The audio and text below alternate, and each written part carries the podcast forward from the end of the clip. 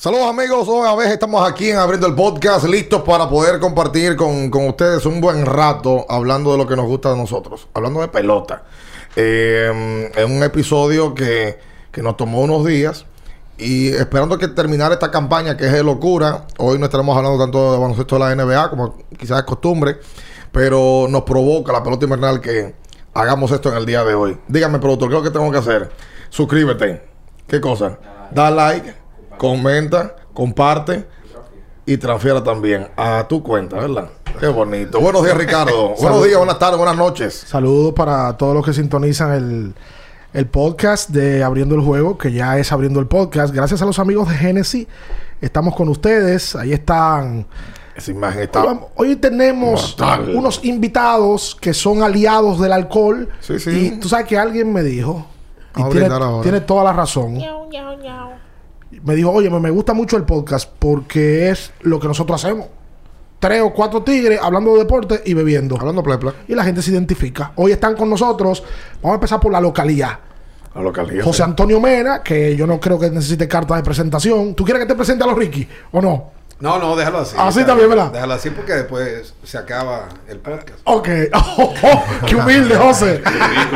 y está con nosotros desde Barcelona al país Rubén Sánchez, que en algún momento hizo la labor de la crónica deportiva en el país, trabajó en Abriendo el Juego, trabajó en La Voz del Fanático y hoy es el creador de la página más informativa que tiene la Liga Dominicana de Béisbol. Ahí está Rubén Sánchez, que hizo un liazo en el proceso de la temporada, pero un lío que está sustentado en estadísticas. Claro que sí. Bueno, muchísimas gracias muchachos por la invitación. Me siento honrado de estar aquí junto a mi buen amigo José Antonio Mena. Y nada, vamos a Vamos, hablar. vamos- vamos a hablar de todo aquí ahora. de Vamos a que- brindar primero. Vamos a brindar primero. Vamos a brindar. Vamos a brindar. Pero mira, cuando Salud, tú mencionaste José. eso, que hay gente que le gusta el trago, yo estaba buscando a Romeo y no lo vi aquí. No, a Romeo Está también. de la mesa. A Romeo también le gusta. Tú sabes que la crónica tenía una. Antes más que ahora. Otras generaciones. Que eran bebedores. Sí. Inclusive, Es verdad. eh, una vez se armó un lío. Yo no voy a hablar de ese lío. Antes era, a- antes era más bohemio, creo yo. Es para que antes era más permisible el asunto. También el asunto es verdad. Ha- había Era una abierto. costumbre, inclusive, de que habían que bebían trabajando. Eh, también. De otras generaciones. No, pero tú recuerdas que esa vez Te iba- pusieron la foto. te iba a de la decir del portada, lío. Entonces sa- salgo yo. En grande. y yo, ¿y qué fue? en, sí. en un periódico Sí. No, de circulación nacional Sí, sí, sí, salió un artículo de que supuestamente de por qué vino De que se eso estaba bebiendo en las cabinas. pero de dónde se destapó eso No, aparentemente cuando iban a limpiar a la cabina, tropezaban con unas cuantas botellas. Ajá. Pero eran una sola cabina. Y eso pasaba. Exacto. ok ok ok, ok. Entonces a mí me preguntaron y como yo di una declaración, salí en la portada junto a otros, pero no era que estaban diciendo que yo bebía. Exacto. Pero la gente que ve Porque la tú portada tú y lo que la piensa. foto, José. ¿Por qué tú das tu trago? Porque Sí, pero no trabajando. no nunca No, trabajando trabajando, no. Ni Exacto. siquiera yo puedo tener una transmisión a las 10 de la noche y en, al mediodía que tú dices una copita de vino No te o una cervecita. ¿No te gusta? No, porque tú puedes estar en un sitio y entonces yo puedo tener mi botella de agua y los amigos bebiendo y dicen, ah, no, si tú te equivocas con algo, ese fue que Yo- estaba borracho. yo lo vi bebiendo al mediodía Sí, yo lo vi bebiendo. es verdad Sí, entonces yo digo que no. Después del juego, si tú quieres, bebemos lo que. Lo pero había una generación que era costumbre y que ellos hablaban de eso Claro. que bebían inclusive había algunos que dejaban de que los juegos por el ki bueno me dijo un cronista de larga data que el transmitir medio juego uno y medio juego el otro se lo inventó un cronista para irse a beber. Cronista de lo viejo, viejo, viejo. Sí, que él hasta el quinto Diablo. y arrancaba. No, y además decían, mañana qué vamos a ver para cambiar el menú, tú sabes. Mm. Claro. Oh. Diferentes botellas.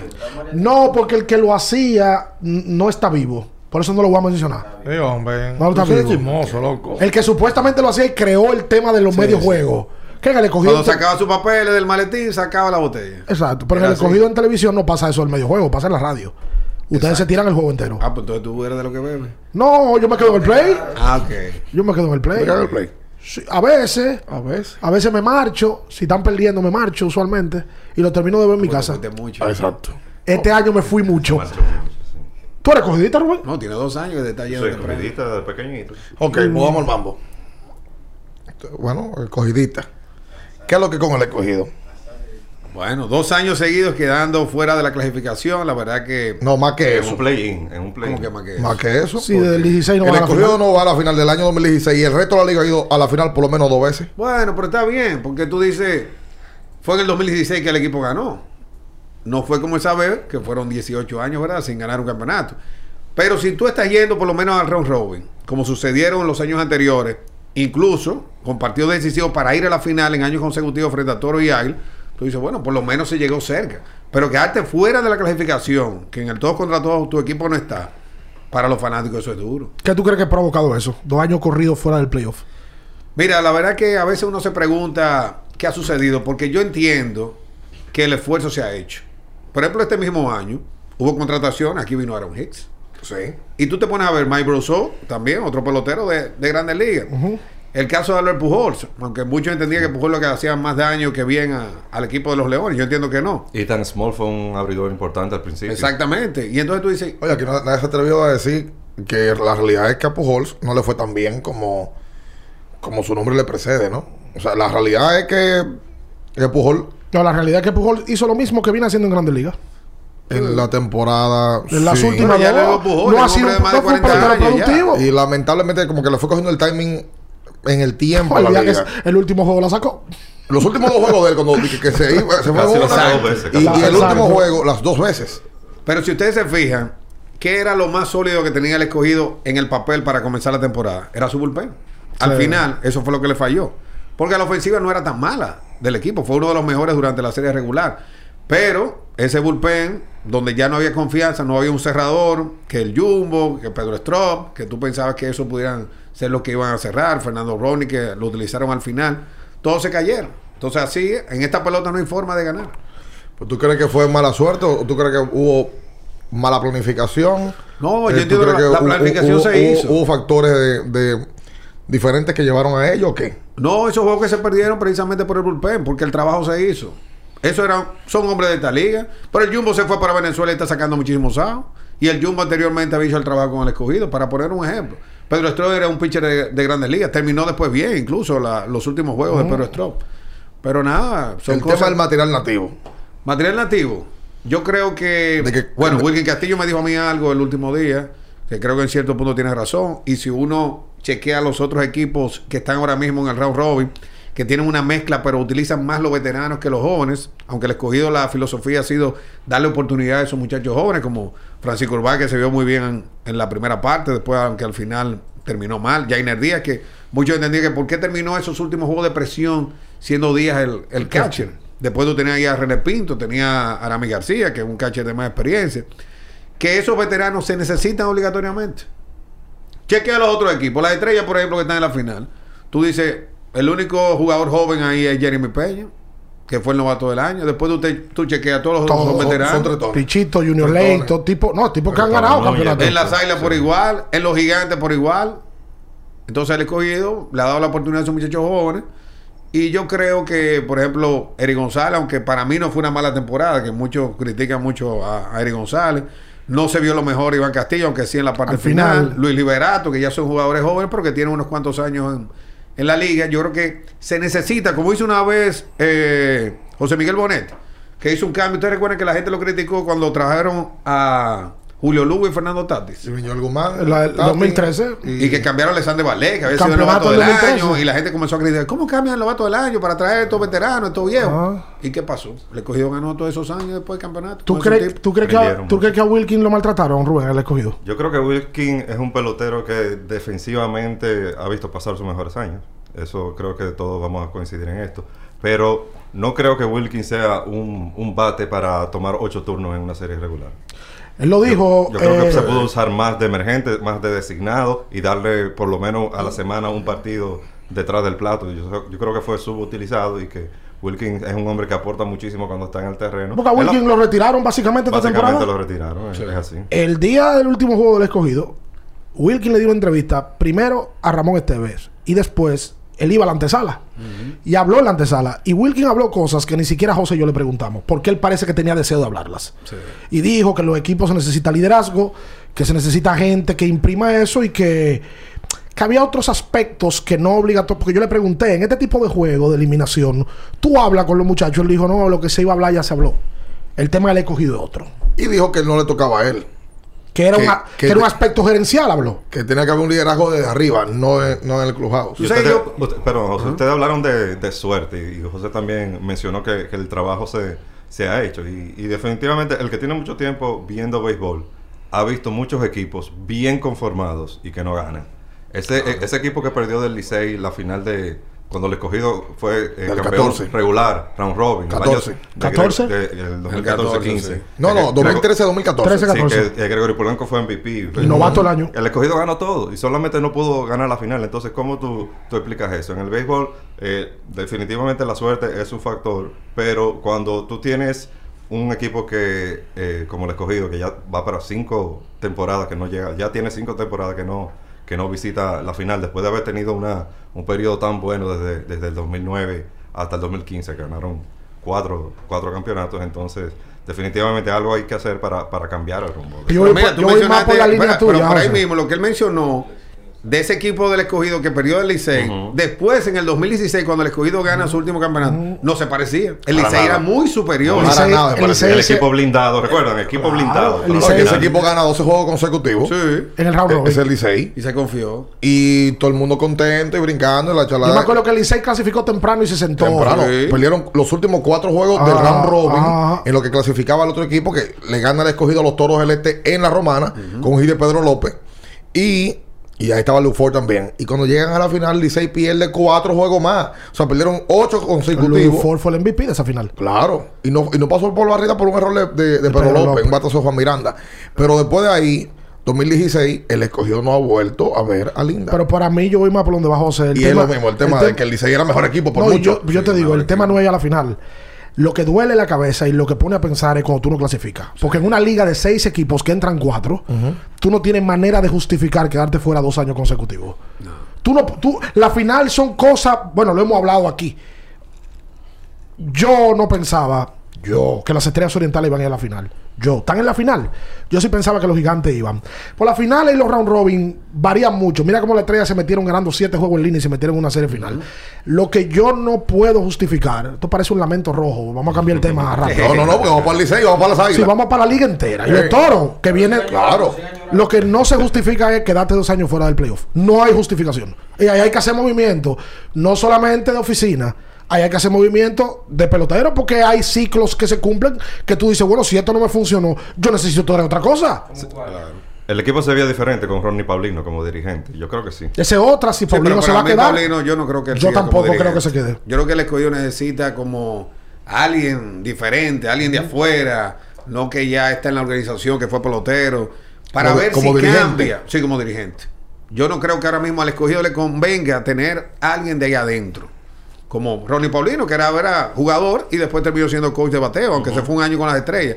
Pero una gente diferente, que vean otra cara, aunque Ronnie Linares era otra cara, pero lamentablemente por el tiempo que tuvo también fuera por el COVID, yo no voy a echar toda la culpa a Ronnie Linares, ¿verdad? Eh, muchos decían que era como su, su forma, su temperamento, como que no le gustó a algunos peloteros. No, No ha, ten- no ha tenido éxito en la pelota invernal. Lamentablemente no. Y es un gran tipo y un gran Sí, como de la persona, claro. No, y, el, y el hecho de que él sea coach en grandes ligas te dice que tiene un background de béisbol Eh. interesante. Y siempre se criticaba, ah, que no recibe la oportunidad de ser eh, dirigente en Lidón. Bueno, aquí recibió la, la- la oportunidad a tiempo completo y, y fue decepcionante. Yo, este tema para mí es, es- es complicado porque es mi amigo. Es mi amigo, un tipo que, que yo quiero y estimo muchísimo. Y, y es de los de los problemas que te trae cuando tú haces opinión pública tener que hablar de la posición de un amigo. Yo quiero separar al amigo y quiero verlo con el objetivo principal de que sea lo más profesional posible. No, espérate. ¿De quién hablamos? No, de Ah, José, me imagino. Hablamos de José. Ah, de José. Hablamos de José porque a José le ha tocado un proceso de transición bien complicado. Lo primero que José tuvo que llegar al escogido de la mano de Moisés. Sí. Trabaja y, Mo- y José se ha ganado con el escogido, Sí. pero no como cabeza principal, como asistente. De José Moisés, principalmente estuvo inmiscuido en el equipo, en el 12, en el 13, en el 14 que pierden, en el 16. Y ya luego, a los dos años, le toca la posición principal, la de gerente. Pero yo sí creo, yo no me voy con la ola, de que todo lo malo que pasa al escogido es responsabilidad de José. Pero también entiendo que es responsabilidad de José. Como debe de ser. José fue parte del draft del equipo desde el año 2012. Si hoy el escogido tiene un buen resultado o un mal resultado con peloteros nativos, está en la mano de José. No, y José hizo cambios que funcionaron y otros que no. Y otros que no. Como pasa en la gerencia. Tú sabes que hay- yo tengo amigos muy cercanos que me han tildado directamente. Y es la primera vez que yo hablo de eso. De que nosotros no criticamos a José. Tú no critican a José porque ustedes le pasan la mano. Tú el vivo porque ustedes... Es probable que por momentos, porque yo tengo una relación de cercana con él, no de ahora, hace muchísimos años, cuando él estaba en la crónica empezando en Final Deportivo. Y es probable que hasta el subconsciente te traicione. Mañana ponen a José Antonio en la gerencia del escogido y a mí me va a dar más trabajo criticarlo que si ponen a Juan Pérez, Y el mismo caso de Carlos José Lugo también, por ejemplo. que es colega de Lo que pasa es que no hubo tiempo. Entonces, Claro. eh, por ejemplo, el caso de Isaías Tejeda no funcionó. No funcionó. No, funcionó. Dos cambios, el de Michael Franco y el de Marmolejo, que no, No jugaron. jugaron. Pero ya han jugado, ya es otra cosa. La Sí, gente sí, dice, bueno, ellos jugaron, no, No les fue bien. Pero eso se escapa un poquito de la mano del gerente, que yo tengo otra teoría. De que jueguen o no. No, y lo de Wander Franco el año pasado, que después vino y se lesionó. Se lesionó. La posición de gerente en la República Dominicana está sobreestimada. En los 90 y en los 80, el gerente, y hay que hablar con el gerente, el gerente más ahora, en un porcentaje alto, es un facilitador del pelotero, que traer pelotero. Por ejemplo, vamos a ser sinceros, José trajo a Aaron Hicks. Él hizo la diligencia. Yo entiendo que no. A Albert Pujols. Entiendo tampoco que no. Entonces, para mí, y hablo Ni a así, Vladimir Guerrero el año pasado, Guerrero Junior, Vladi Junior, se apareció y dijo, oye, voy a jugar. Algunos hasta le escriben a José Miguel, probablemente. Framil Reyes Sí. cogió, hizo una, hizo, hizo, hizo una, una aparición pública en el Quique. Ella dijo, que va a jugar. voy tal Y día. nunca, Ah, nunca. O sea, tú sabes, eso no es tan fácil. No que es verdad que Audo Vicente, mi pana Audo, amigo de nosotros, no es verdad que Audo di que diligenció para que Laureano y Mazara jugaran. Ellos jugaron porque le dio su bendita gana jugar. A donde yo voy con el término Eh. sobreestimación, para que no se malinterprete, no es que el gerente no tiene trabajo y no tiene cuotas importantes, es que aquí hay miles de casos que el pelotero juega o deja de jugar y el gerente no tiene que ver. Y la gente dice, no, es que con fulano hubiese sido diferente porque juega. No, mentira. O con fulano no hubiese jugado porque mentira. Que había una teoría también de que la gerencia tenía que ser por un ex pelotero. Hace 10 años, Félix Peguero, Jesús Mejía y José no hubiesen sido gerentes. No, claro. Con 33, 34 años. Ni a los Valles Ni a Valle tampoco. tampoco. Aquí era, no, porque el crujado se le va de la mano. Ajá. Porque tiene que ser, eso se terminó. Eso se acabó. Porque la gerencia está demostrada en béisbol que tú obligatoriamente ni siquiera tienes que haber jugado pelota. Que esta pelota es muy particular y que hay Eso- cositas, y- sí y- la hay. Y esa es la industria que también ha ido cambiando. Antes los scouts tenían que ser ex peloteros. Ya hay scouts ahora, en su mayoría, no son ex jugadores profesionales. Que jugaron, intentaron jugar pelota, jugaron en otra liga menor, se quitaron. Y yo y creo que también los mismos peloteros también. Sí, sí, Por sí, el sí. hecho de que a lo mejor un pelotero de esa época, de los 70, de los 80, si venía un muchacho joven a decirle, le iba a decir eso mismo. Tú has jugado pelota. Exactamente. Tú no has jugado pelota, pero tú Exactamente. hablas de eso. Pero ahora no, ahora respetan y saben, porque en Grandes Ligas es lo mismo. En Grandes Ligas, gerentes generales tienen 30 años. Sí. Y que no cojoran De pelota. Grandes Nunca Ligas un pelota. Exacto. Entonces ya por eso, ese grupo que está ahora de muchachos jóvenes viene de esa misma Y porque lo escuela. que dice bien, la industria cambió. Sí, la industria cambió. Cambió, Aquí cambió. hubo una... Estudian. Cuando Julito salió. Antes se estudiaba, eso, eso antes no se estudiaba. No, de una no, carrera de que no, para estudiar y que para ser no, gerente, no. pero no, eso no se estudiaba. Entonces Estados Unidos se hace así. Yo te digo la verdad. Para ir cerrando el tema del escogido, yo, yo creo que sí hubo errores dentro del proceso que se hicieron más grandes este año. El cambio de, de Talí José Rosa, no es verdad que fue solamente el rendimiento en el terreno. Ahí pasó algo más. Que también esta pelota especial. El algo más debe ser un tema económico. ¿Económico o, o personal? Porque aquí en Grandes Ligas no verdad que un pelotero va a llegar, va a estar jugando contigo en Rotel y va a decir una semana de que yo me voy porque tengo una tía en Miami que cu- visitarla. cumplo años. Y yo vuelvo en 10 días. Tengo un hijo que Eso no pasa años, ya. Lo que día pasa, señores, es lo que tú ves después. También. Tú que mencionas a Nestalí Félix. Nestalí Félix, cuando estaba en el escogido, la gente no lo quería. No lo querían. No sacaba un out Nestalí Félix. Entonces No tú lo cambias, se convierte en cerrador de las águilas. Dios Almengó, cerrador de las estrellas, que no sacaba un out. Al Mengol entraban a palo. Daniel. Corsino no sacaba un out, termina con el Licey. Liz Alberto Bonilla, eso era palo y palo con el Licey. Estelar. No, Luis Alberto era motivo de burla que le escogí. De burla. Eh, él y el otro, eh, Bartolomé Bartolomé Fortunato. Fortunato. Fortunato también. Era motivo de burla. Señores, Todo se ve más grande. Tyler Alexander, el último año que vino con el escudo le fue malísimo.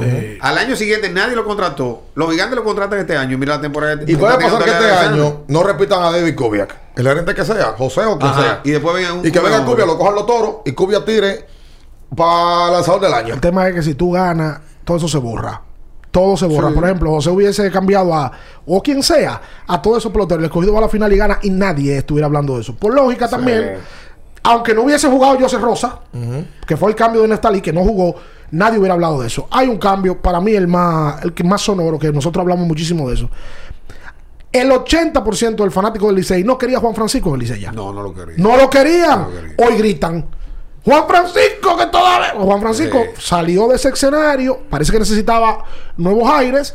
Y tiene dos años siendo líder de jonrones y empujada de la Sobre liga. todo por quién lo cambiaron, porque Rosel Herrera ha sido un pelotero que no. Que no ha que jugado el ni siquiera. No, de y la lo de. Es, eh, Y, Ese- y- ese y- no se entiende. y por lo menos- Frank. no, y- Eh, y yo creo que vamos- ese era más vamos- por asunto económico, económico, de guerrilla, y dice vamos mucha para allá. gente. Cerrar por lo menos con el escogido. De verdad. Yo creo que algún tipo de cambio vendrá dentro del conjunto. Una cabeza gerencial diferente. Pero creo que José no sale del escogido. O sea, que se queden Yo, yo operaciones de entiendo que él se queda. también. Yo y yo creo que se también. queda. Yo lo que creo es que el escogido también necesita otros peloteros. Para mí hay dos peloteros que son inamovibles. Iván Castillo y Luis Liberato.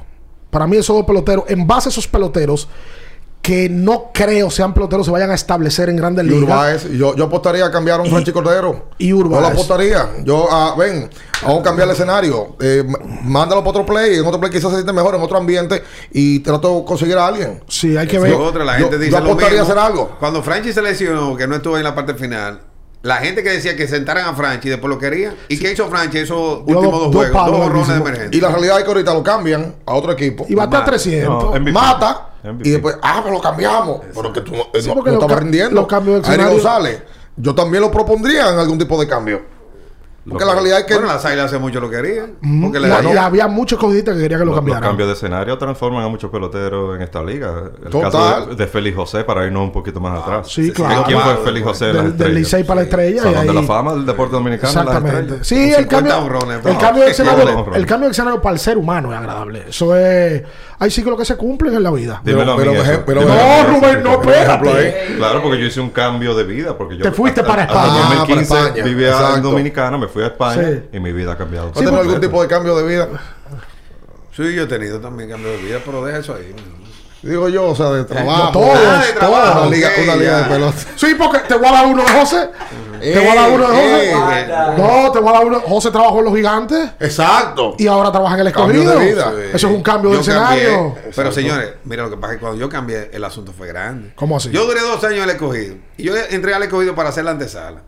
Eso, Y- dame año de eso. ¿Qué año fue eso? Eso fue 99-2000. Después del de, año de de. ahora que tú me vienes rodando. No, no. me- Eso hace hablando- 21 Pero tú años, tenías 22. como, tú tenías como 16 años. Yo tenía, yo nací en 75. Ah, ok, está bien. Hay No, que que José- aparenta, hay que Jo- aparenta jovencito. José se ve joven porque ahora corre. Yo tenía. Y- Ah, bueno, tú ves un cambio de vida. Aparentemente. Cambio de vida, es lo que te Sí, digo. claro, claro. Bueno, para que te conozca y te voy a sacar. No, No, no. ¿Sabes qué pasa? yo ¿Sabes qué pasa? sabes. ¿Sabes qué pasa? Que los dos invitados han tenido cambios de vida. Exacto, exacto.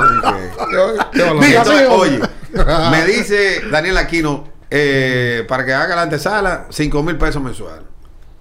Pues yo, bueno, está bien. En el 99. En 99. Eh. Arranqué yo, ya tú sabes.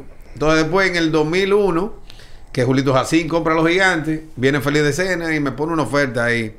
Y yo estoy, ya tú sabes, recién casado, mi hija acaba de, eh, de nacer prácticamente, me dice 30 mil mensuales. No, sin De pensarlo. 5 a 30. De 5 a 30. ¿De Eso, dónde queda? tú que manejas números, ¿es un porcentaje de cuánto de, de aumento?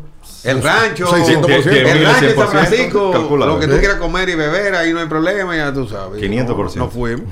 Cuatro años allá y después Julito volvió para el escogido y entonces me trajo de nuevo para el escogido. Yo y no ahí estoy del 2005 hasta la fecha. Yo no recuerdo fecha. esa época de José en los gigantes. Sí, Cuatro sí. años Para el sí, sí, yo cuando fuimos a la final. Yo sí. Yo recuerdo. Hay un, y, 2003-2004. Sí, que perdieron del Licey. Exacto. eh, Y Mendoza también estuvo en los gigantes. Ah, Mendoza Mendoza estuvo sí. el año que el escogido Mendoza ganó sí lo recuerdo, eh, claro. allá en San Francisco. En el 9-10. Exactamente. Claro. ¿Cuál- cuál- mira, la producción me hace una pregunta buena. ¿Cuál ha sido, yo no sé si usar el término peor, pero el cambio más criticado que ha habido en Lidón en los últimos 20 años? Que en los últimos 20 años que se cambian peloteros, porque en los 80 aquí no se cambiaban peloteros Siempre ni en los hubo miedo 90. para hacer cambio. Criticado. Se cambió en algún un cambio sonado o sonoro. Que- eh, eh, que- oye, que el cambio de Tony Batista y, Rafael Roque, Manny Martínez, ese cambio fue Vera también, con peloteros que influyeron en sus equipos. Claro. Pero luego de ahí en la pelota no hubo cambios. La realidad No, es uno esa. duro también que hizo el escogido, que fue el de Alberto Castillo y Domingo Martínez Ah, sí, para las sí, águilas. sí, sí, sí. El de Lima también. El de Lima. Data, eh, No, nosotros hicimos un, artículo de los peores cambios en la historia de, del Lidón. ¿Y, cuál- porque ¿y cuáles están? Eso es lo que pasa. Antes de entrar ahí. Menciona ese de Tony No, pero, Batista pero aguanta, aguanta, aguanta. Yo te Sí, voy a sí, decir sí, algo. Aquí hay cambios que son canalladas. Bueno, esta mañana yo decía uno.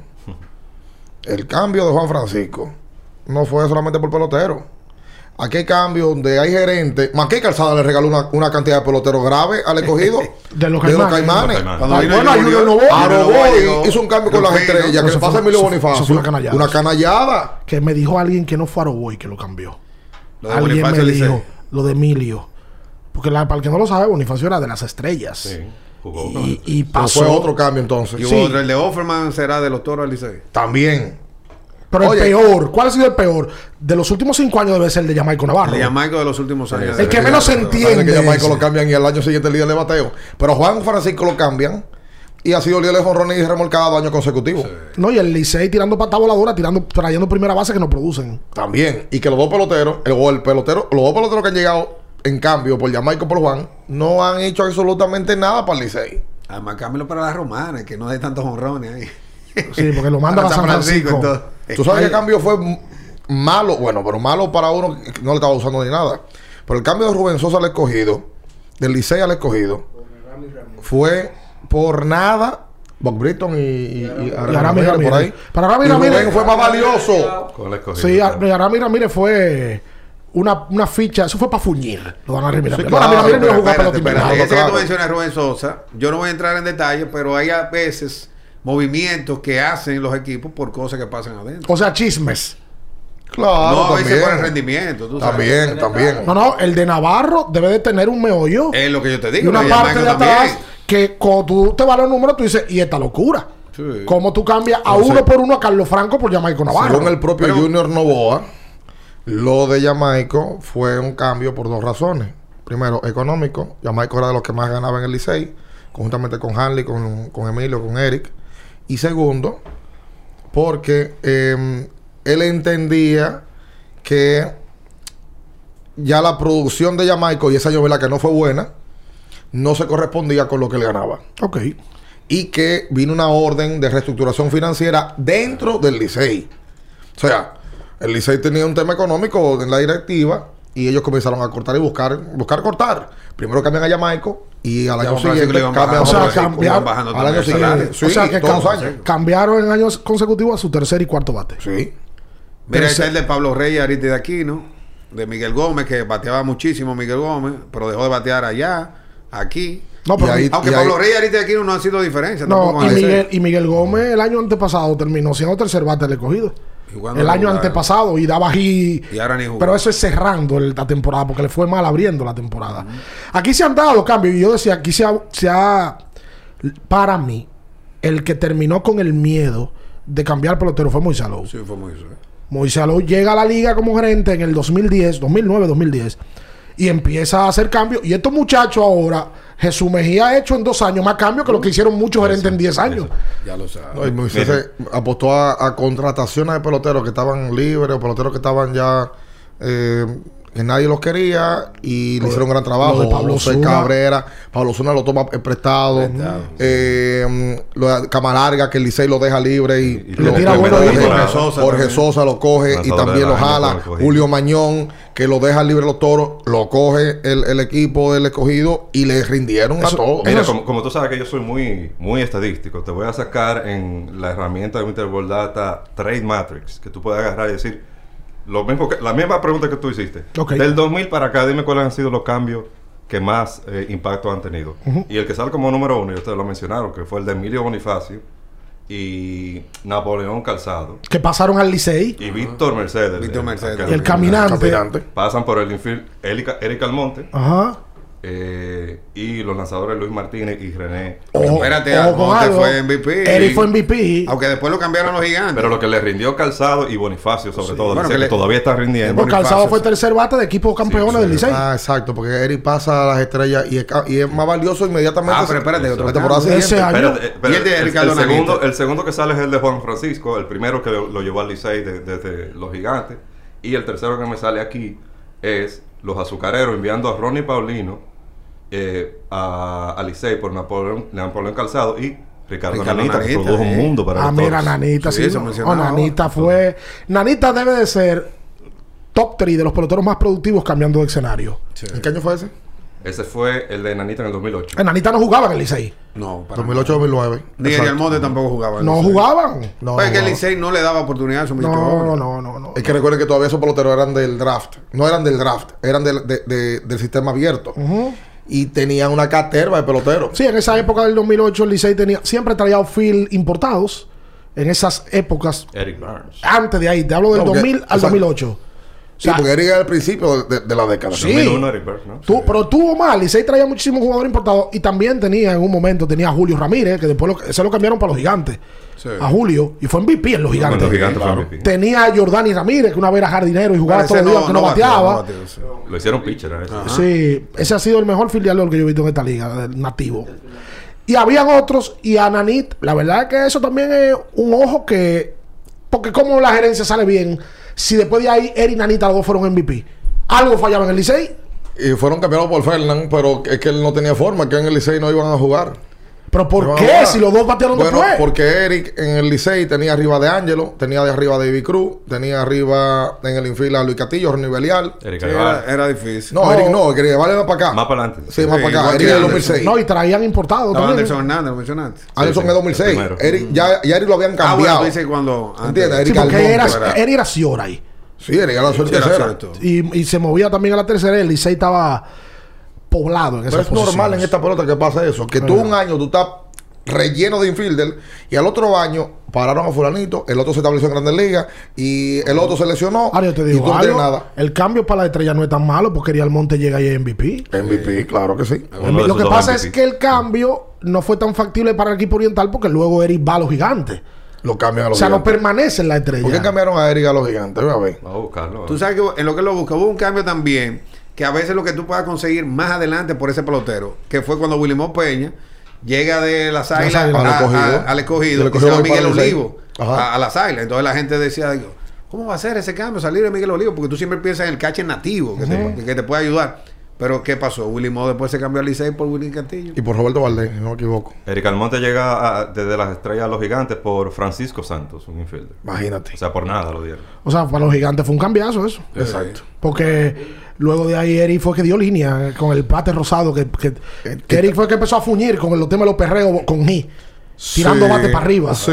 Cuando sí. daba G, Eric perreaba. Sí, totalmente. Y sacaba unos bates rosados y se ponía. Lo suspendieron una vez por usar El asunto rosado. Juliana, sí, Sí. lo suspendieron. Sí, lo suspendieron. Y creo que le prohibieron los bates rosados. ujú. Porque a él le gustaba fuñir también. Pato. Berrido, era tremendo. Y agarraba y le agarraba la nalga a los peloteros en primera. Y a los árbitros. Y bailaba. A los árbitros. Él le hacía, él hacía el ademán a los árbitros. Ya no Ah. hace eso, agarrar la nalga. Había. Ya, Pero reuniones muy íntimas. No, no, no, no, no, no, no, no. No, lo que tú no sabes es que él tenía, todos esos videos los tenía en YouTube, la gente lo grababa. Y él reportó todos esos videos digo, para que lo eliminaran, para que la hija no viera eso. Ah, porque él tenía una, chiquita.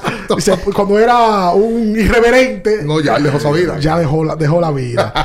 ¿Tú sabes, tú sabes, ¿Tú sabes qué pasa? Yo- Al de yo- Valdespín este Ah, año. Lo que pasa es que Valdespín no ha sido titular en los gigantes y no ha llamado tanto la atención, pero Rubén me daba un dato que hasta el juego número 2 de la final, Valdespín como emergente tenía De con el round 11-5 robin de tenía. 11-5. Sí, sí. Eso es 400. Pero Valepín hay que 155. analizarlo de, de más para atrás, porque el- recuerden que Valepín, perteneciendo al equipo del Licey, además de que no recibía mucho la oportunidad, también tenía un, tuvo un tema de disciplina. eh, de disciplina, ¿verdad?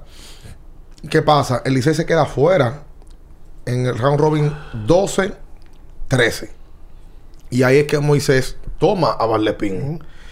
Y Valepín se. Bueno, de un bateo. león. 4.29 Sí. Él y Y Leury no fue García. MVP por Marte en la final. Exacto. Sí. Bueno, Valdespín ese año dio hit en todos los juegos del round robin. y seguía perteneciendo al Licey. El escogido intentó de que buscar algún tipo de cambio. No, el, el Licey no cede. Eh, y se mantiene en el Licey, pero no conecta nunca con el Licey. Parece que tenían tema con la directiva. Te- Lo Tengo- cambian a las estrellas. Tengo entendido que el Licey le pidió un medio equipo al escogido por, por, Por Valdepín. Es normal. Igual aprovechando el Moisés Aló le momento. dijo, Igual "Mire, hicieron con Pablo Zuna, eh, que entendían que, ah, tú lo quieres, tú te quieres quedar con él, está bien, te lo voy a cambiar, pero dame mucho. Ah, no se pudo. Y a fin de cuentas, Osuna nunca jugó más con el Licey. Yo recuerdo que la, la gota que derramó el vaso. Sí, no, Ni no. con el Licey tampoco. Exacto. No, la gota que derramó el vaso con Valdepín fue un doble play contra las águilas. Que no corrió. Que no corrió. Valdepín dio rolling al CEO, no corrió. Y después dijeron que estaba lesionado. Y a Valdepín lo habían suspendido. En el Licey lo suspendieron y habían dicho que se había lesionado y era mentira. Luego de ahí lo cambiaron. Una vez recogió un bulto y se fue malcriado. ¿Y qué tanto bulto que recogen en esta pelota? Eso, Y fulano recogió el bulto y se fue. Sí, se Por fue. ejemplo, este año Dani Santana Y- y supuestamente. Dani Santana recogió el bulto. puso feliz un día que, perdieron las águilas. Oye, que está en cambio. que ahí vamos lo mismo. Que lo difícil para un gerente, tener que bregar con eso ego, loco. Tener que bregar con ego. Porque al final tú siempre quieres mantener al pelotero lo más contento posible para que te juegue, porque tú necesitas. Rubén, ¿Quién, claro. quién no va a querer que un tipo Eso como Dani Santana parte de lo que yo decía que el gerente hace ahora. Tratar de que si el pelotero tiene una familia enferma y pasarle la mano para que el pelotero esté contento, como tú dices. Especialista en eso era Fernan Ravelo. Sí, Emilio hace un cuento famosísimo. Que se saben lo, lo- el cumpleaños de los hijos del pelotero. Que si la mamá cumpleaños y el pelotero está allá, le lleva un bicocho a nombre del Licey. Eso lo hacía Fernan, un trato muy personal. Y por eso los tipos, él lo llamaba, le escribía y, y- y los convencía. Pero mira, supuestamente a mí me dicen No, que no, aquí no, en la liga también muerte. que, Ya, hacen como, que hacen como lo de Billy Bean. ¿Recuerdan lo de la película que cuando le- que, que ponme a jugar a, a, a Carlos Peña, que ese que yo quiero, y ¿De dice, no. Exacto, que aquí también han sacado dirigentes por eso. Sí pasaba mucho antes, no sé ahora si pasa con Se, se hablaba de, de que le pasaban los line-up a los managers Sí. desde la grada. Sí. y Sí, es el que va hoy. Que ponga a fulanito a jugar y el Maya no quiere, no, que el que me guste es. Vino con Sebian, se vivió el Genesis entero ya. Sí, pues mira, yo tengo... Vamos, Ya, ya vamos a agradecerle a los amigos de concho, que están con nosotros, patrocinador oficial como licor del baloncesto de la NBA eh, y patrocinadores obviamente de abriendo el podcast.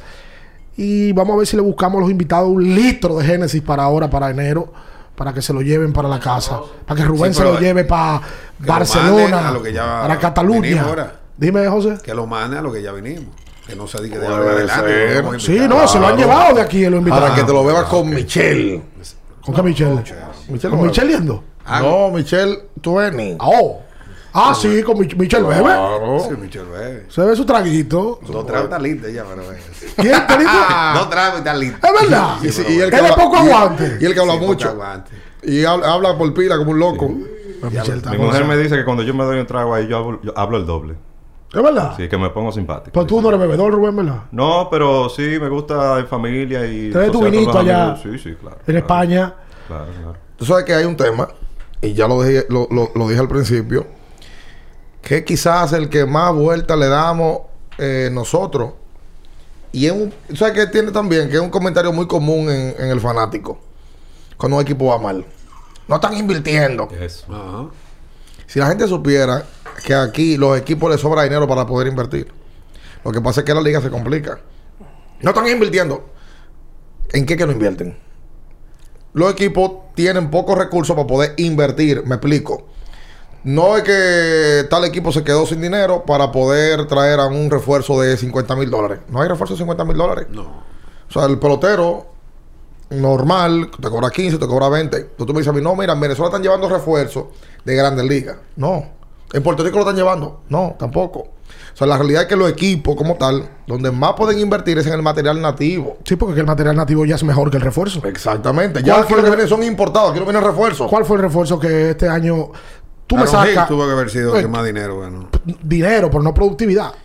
Tú me sacas el top 10 de los peloteros más productivos del Lidón esta temporada y tienen que haber 8 nativos y dos refuerzos. Y cuidado. El, el único que ha sacado la cabeza. Ofensivo Urrutia. En el, pero en el playoff. En el playoff, Que lo votaron de México. Y lo votaron. Urrutia fue el mejor pelotero de la liga en el round robin. Bueno, y Maya que sigue siendo importado. Porque Maya, ya uno lo ve como dominicano, pero sigue siendo pero un te de digo, antes en esa lista había dos o tres norteamericanos. Claro. Eh, eh, Conor Jackson, más para atrás, No, Eddie. Mira, yo estoy haciendo una, una radiografía rápida de todo, todo el equipo. No. Y no hay un importado. Antes venía Cepiki, Sherman Obando. Esos tipos eran, esos tipos eran lo del medio del line-up. Kevin Barker. eh. Máquina. Andy Durst. Exacto. Y más para atrás, Omar Moreno, tipo.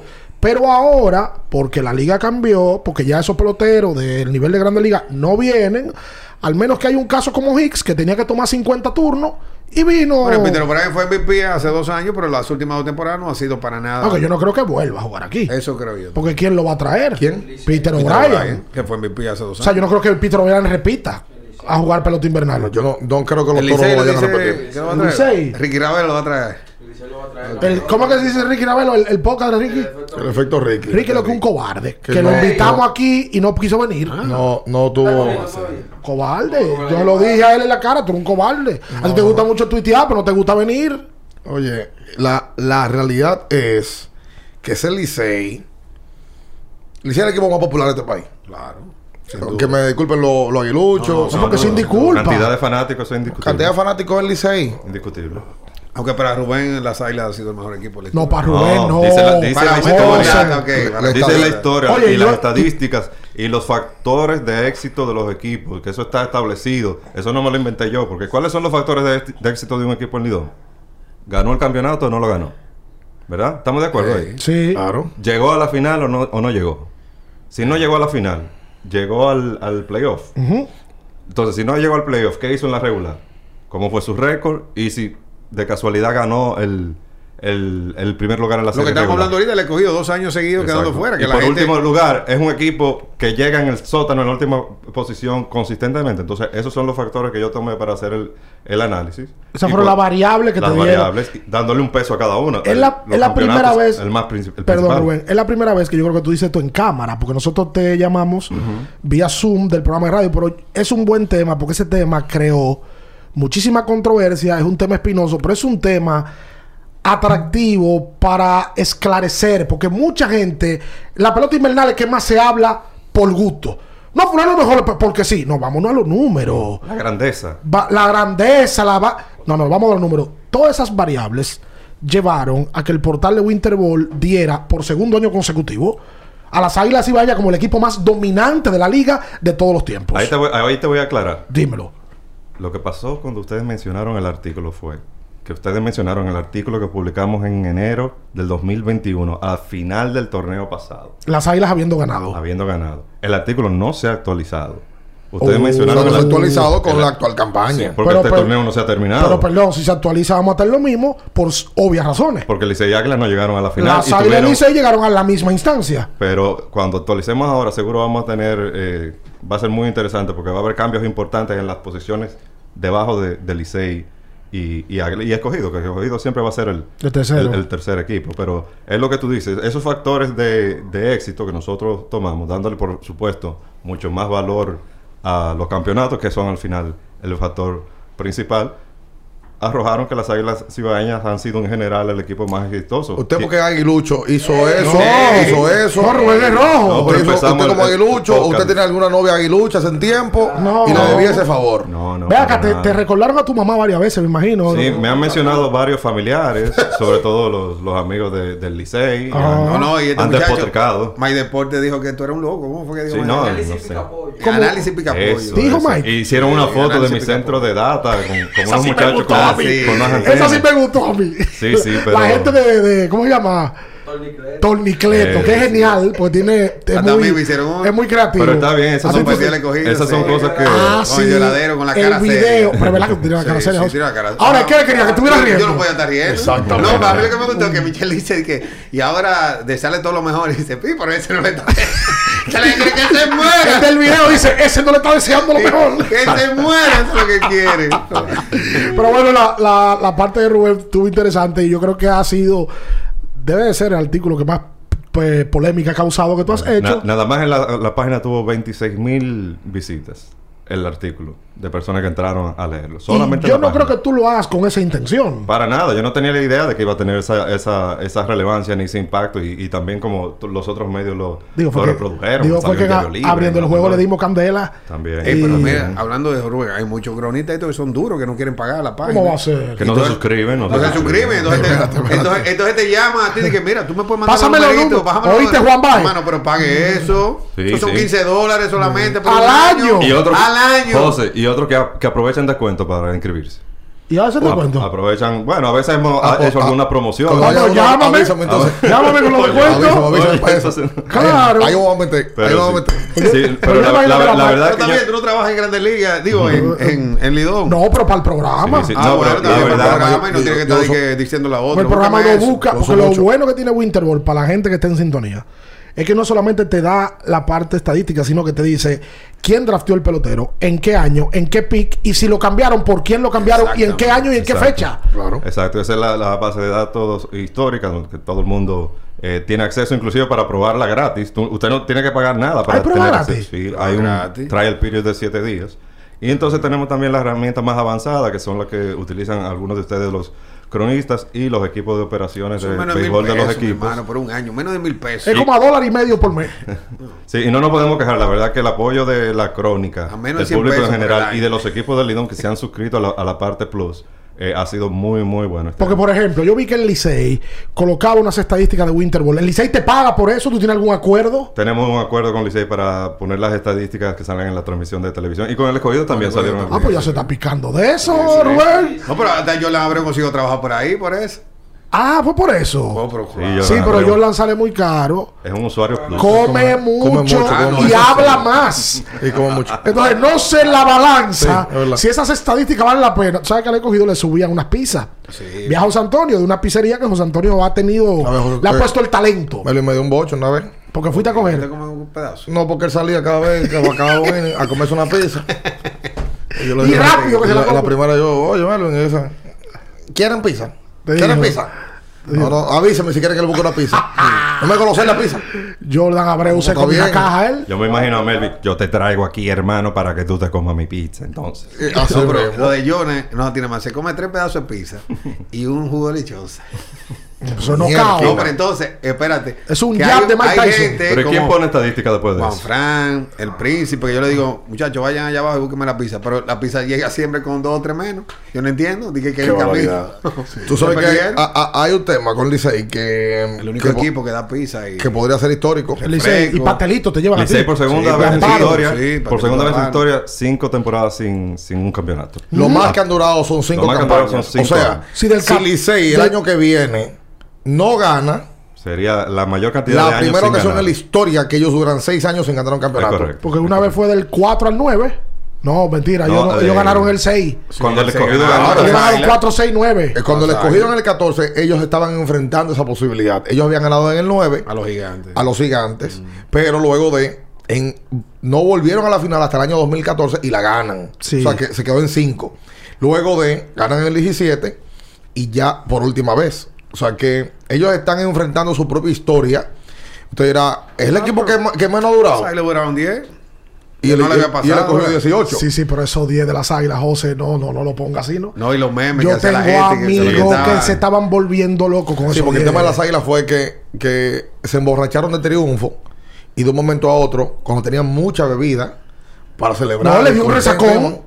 No, le dio un resacón, no, que se quedaron sin bebida. Señores, qué Claro, bueno porque ganar. es que, es que la, etapa ganar. del Pero las águilas sí tuvieron algo. Las águilas fueron a las finales. Y van a finales. las águilas perdieron dos finales corridas del Sí, escogido. claro. La época del draft hizo que al equipo de las Águilas se le envejeciera el equipo. Y le dio balance a la liga, Claro, le y dio balanceó a la balance. liga y ahí ya no- e- ese dominio se terminó. Ese relajo se acabó en la pelota invernal. Primero, el relajo de que, que no hay la estrella, no se caen en los playoffs, es la cenicienta. Mira la estrella en la final. Los gigantes, que es el equipo más joven, es un equipo que ha visitado las finales varias veces. Y ese dominio de Licey Águila que tenía en algún momento ya hasta el escogido, eso se terminó por el balance que tuvo la liga. Primero por el draft de novato y luego por el draft de reingreso. Yo, escuché. Los peloteros de- cuando los toros fueron también a la final, le decían, no, pero al Licey no le van a Contra ganar. Porque la mística, esas cinco Eh, letras pesan exacto. demasiado para que los toros le ganen al Licey. Eso fue en el 19. y la realidad es que los toros acabaron con, e- con esa hegemonía.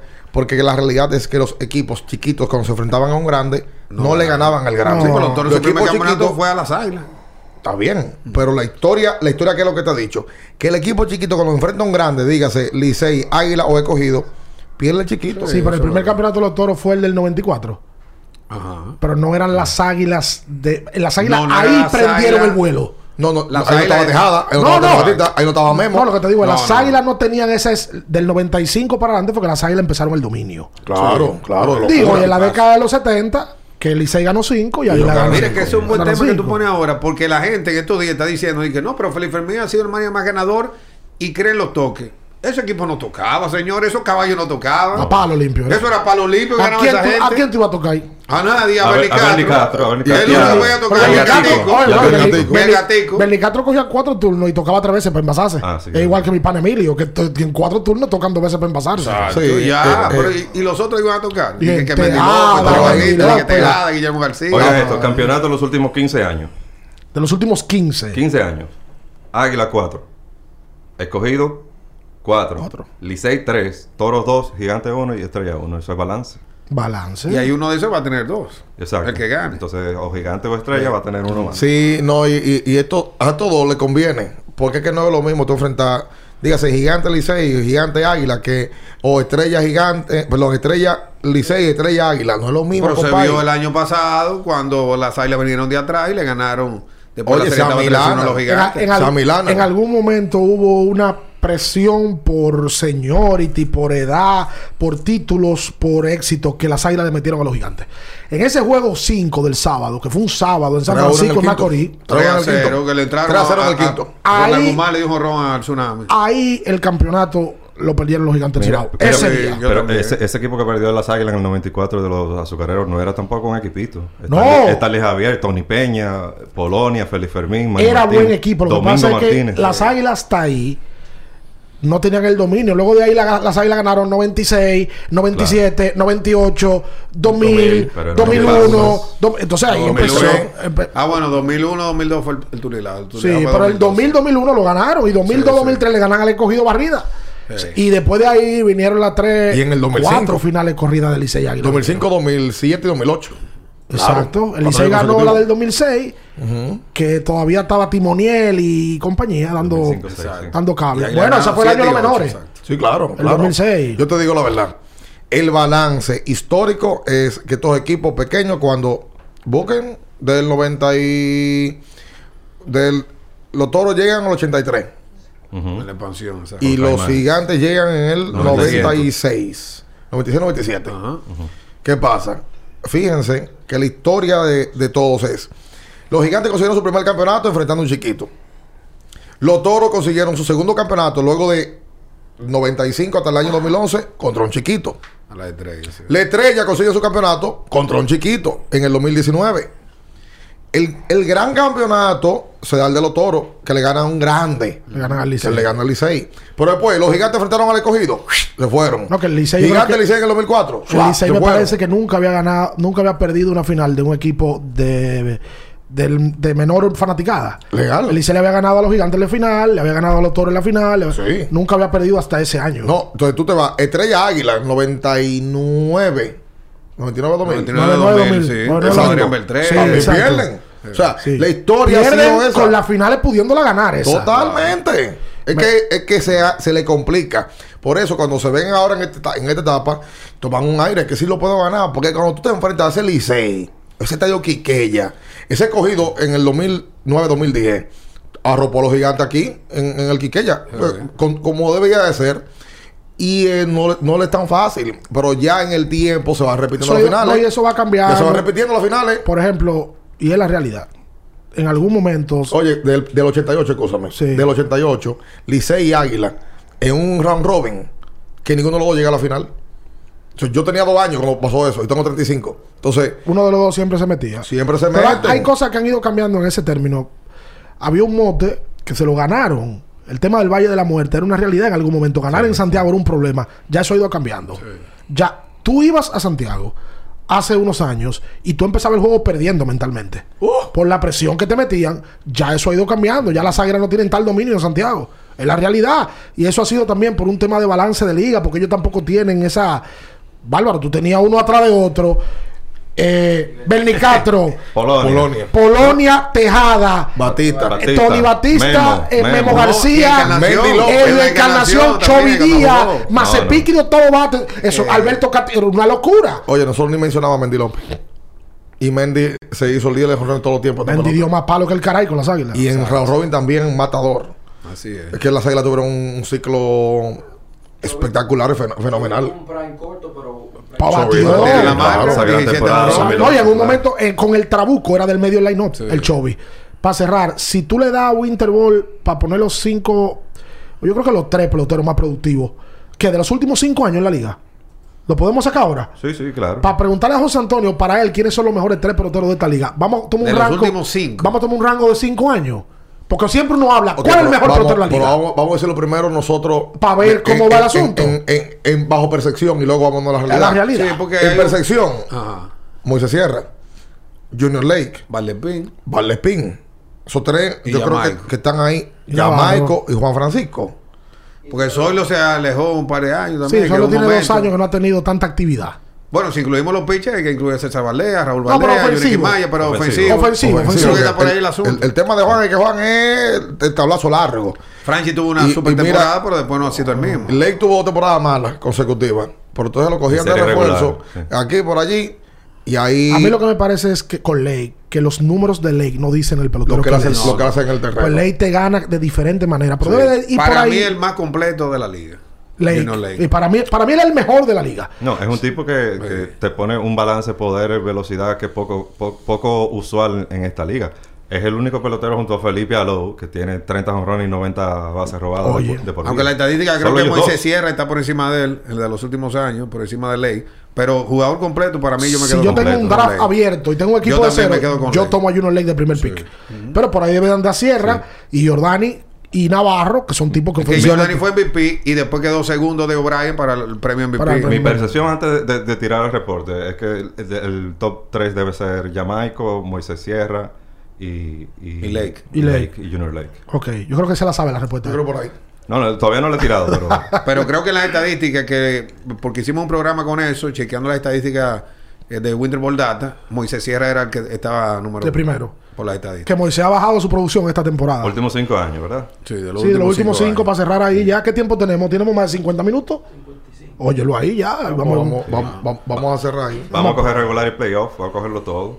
Ah, porque ese otro también. Aquí, aquí hay peloteros que son de regular. Porque si vamos a playoff, mira lo que ha hecho Siri en poco Ah, pues, ya Siri llegó a la, 15 en las honrones. finales que Ah, se Y- palo que la- Y lo de Hansel Alberto. Cuando juega Alberto, está por encima de la liga. Alberto, eh, señores. No, y el mismo El tercera mejor base Gutiérrez. de esta pelota ahora mismo. Gutiérrez, Alberto lo poco Alberto, turno que lleva. Gutiérrez tiene un rango muy corto. Que nada más pero- lleva dos, dos o tres. Gutiérrez, exacto, el año pasado para Si acá. Pero, la- en pero batea 400 él cuando está eh, jugando pelota. Sí. Es lo mismo Marcelo Zuna. Cuando la gente hablaba de que no, que el mejor bateador, yo, señores, pero el mejor bateador de este año es Marcelo Zuna. O por lo menos el pelotero de mayor De rango, Sí, de más sí. nivel, es Sí, Marcelo, es Marcelo Zuna. Mira, te voy a dar el WRC Plus, que son las carreras creadas por encima del WRC Plus. Ajá. Son no- las carreras creadas ponderadas por encima del promedio, que es una estadística que se parece al WAR ofensivo, pero que toma en cuenta el valor posicional del pelotero y su entorno O sea, de este más, parque. este más de parque. este más completa. O sea, que juega el Julián Javier no, es lo- no es lo mismo que el que juega el Y Quiqueya. el promedio es 100. Exacto. El, el- el promedio sería 100. Ok. Los, los mejores 5 peloteros ofensivos de la liga, últimos 5 años. Número 1, Junior Lake. Ah, mira. 152 de WRC Plus. Número 2, Jamaico Navarro, 145. Y el tercero, Moisés Sierra con 145. Bueno, tú el promedio tómbola. es Y el 100. cuarto y Y el dónde ellos quiénes están, 150. Ajá. Y el promedio es 100. O sea, tienen Brito. 50 más que el promedio de la Sócrates. Brito, eh, 135. Ah, ese otro. Eh, No se me Suerte, olvidó tre- eso. eh, 39, 139. Y empatado también con 139, Jordani Valdespín. Ok. Ahí, ahí. al único que no mencionamos fue a Brito. Y miren cómo Brito se le va las estrellas y las estrellas como que están en la final. Ya Eh. Sí. Pero te lo yo creo lo más subestimado, sí. Yo creo que Sócrates tiene que ser uno de ellos. Sí. Y hay un par de subestimados también. Sobreestimados. Menciona uno del par. Termina con eso ahí. No tiene el valor. para. Como dice. Es que yo trabajo por los peloteros. Ah, es verdad. es verdad. Déjame ver si yo pienso en uno sobreestimado.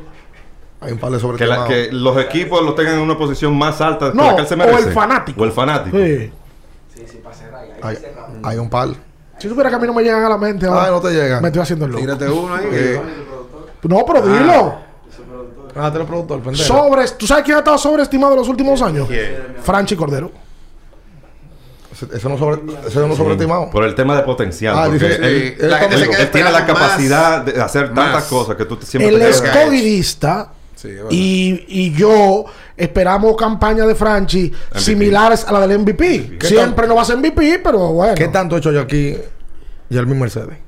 No, Yermín ha dado un par de palos, incluyendo el del perreo, que le, le ha dado el boom para él. Porque es que Yermín es un tipo de redes. Pero que para Ozzy Guillén, Jeremy lo que es un gordo como hamburger. Pausa y Guillén David Ortiz no debe ir al Salón de la Fama.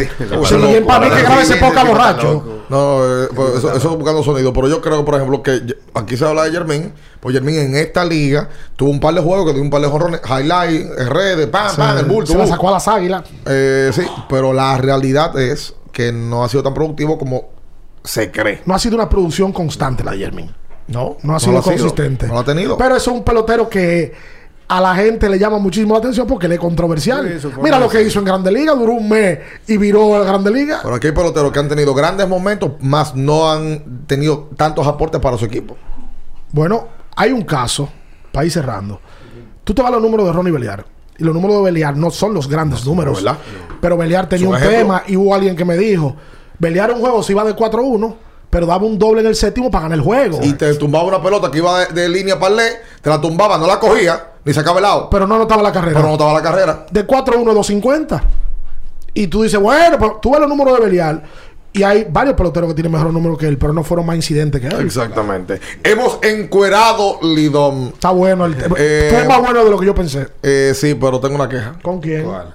Oye, este caballero no Es que bebe. hemos hablado mucho. No, lo que pasa es que José está en el running. Está corriendo Ah, ahora. ok, y se maneja ahora, se maneja. Ah, ok. Gracias a Genesis, gracias a ustedes que, que fueron parte de, de esto. Oigan bien, en el próximo capítulo, nosotros vamos a rifar un Genesis con esto, ¿verdad? Sí. Vamos, Y al otro lo regalamos. Vamos, sí, no, vamos a regalarlo juntos. Para traer a la gente que venga acá un Ajá. día y se le entregue su botella. no, cada al que programa. la gente lo vea. al como programa tal. de radio le tiramos El una foto. radio lo vamos a le tiramos una foto. Magnífico, lo vamos a hacer de esa Me vuelven a manera. invitar, pero vamos a grabarlo de noche. ¿Está bien? Ok.